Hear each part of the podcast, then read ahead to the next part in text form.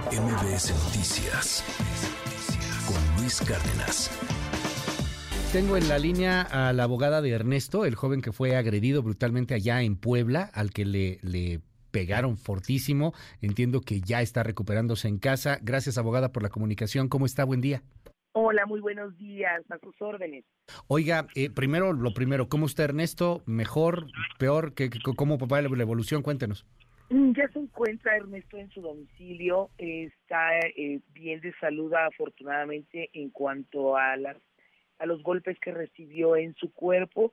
Sin embargo, todavía tenemos un diagnóstico reservado para el día de mañana, toda vez que, eh, eh, como lo saben, el, los- el golpe que recibió en el ojo derecho, Claro. la, la base ocular es la que está fracturada. Híjole. Sin embargo, pues hay una inflamación todavía hasta el día de hoy, Pues porque sí fue muy fuerte el, el- el golpe y tenemos que esperar a que eh, desinflame para que los especialistas vuelvan a valorar y pues determinar el daño que tiene y saber si se va a someter a una cirugía o no.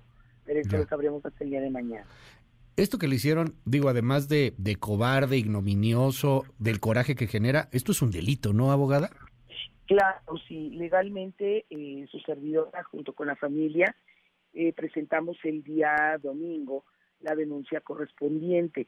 Por sigilo de la indagatoria no puedo ahondar en, en los avances que se han tenido, sin embargo, bueno, ha sido una tarea muy dura el estar eh, integrando la, la, la carpeta de investigación desde el día este domingo hasta el día de hoy. Estamos a marchas forzadas eh, usted lo sabe que debemos de tener mucho cuidado en la integración, pues para poder tener plenamente eh, identificada la, la- la- a, a los agresores, Claro. la identidad de los agresores y bueno, pues En- recabar los datos de, de- de pruebas suficientes para para poderlos llevar a- ante un juez de control. Entiendo, entiendo el sigilo, entiendo todo lo que se tiene que hacer alrededor y, y déjeme preguntarle algo muy, muy abierto. O sea, son mayores de edad, ¿no? De entrada, todos los involucrados. Eh, parece no? que eso estamos terminando de confirmar ¿Ok? esta situación. Eh, y, y debido a las lesiones que, que ha tenido su cliente, que ha tenido Ernesto, y da todo lo que pasó, pensando más o menos cuánto podría llegar a, a tener de cárcel este tipo de, de conductas.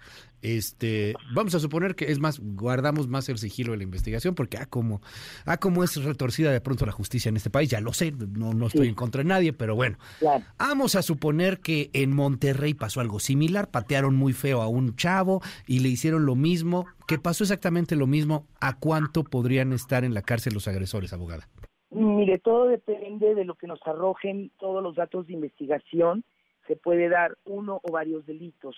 Eh, Claro. Hasta que no concluyamos con, con la primera parte de- de- de- del procedimiento, el Ministerio Público estará en aptitud de poder calificar el delito o los delitos de los que se, se está hablando. Bueno, pues vamos a seguir muy de cerca este tema. Le aprecio mucho que me haya tomado la comunicación. Es Coral Zabaleta, abogada de Ernesto, el joven agredido allá en Puebla, y estamos atentos. Muy buenos días. Gracias, buen día. Hasta luego. MBS Noticias con Luis Cárdenas.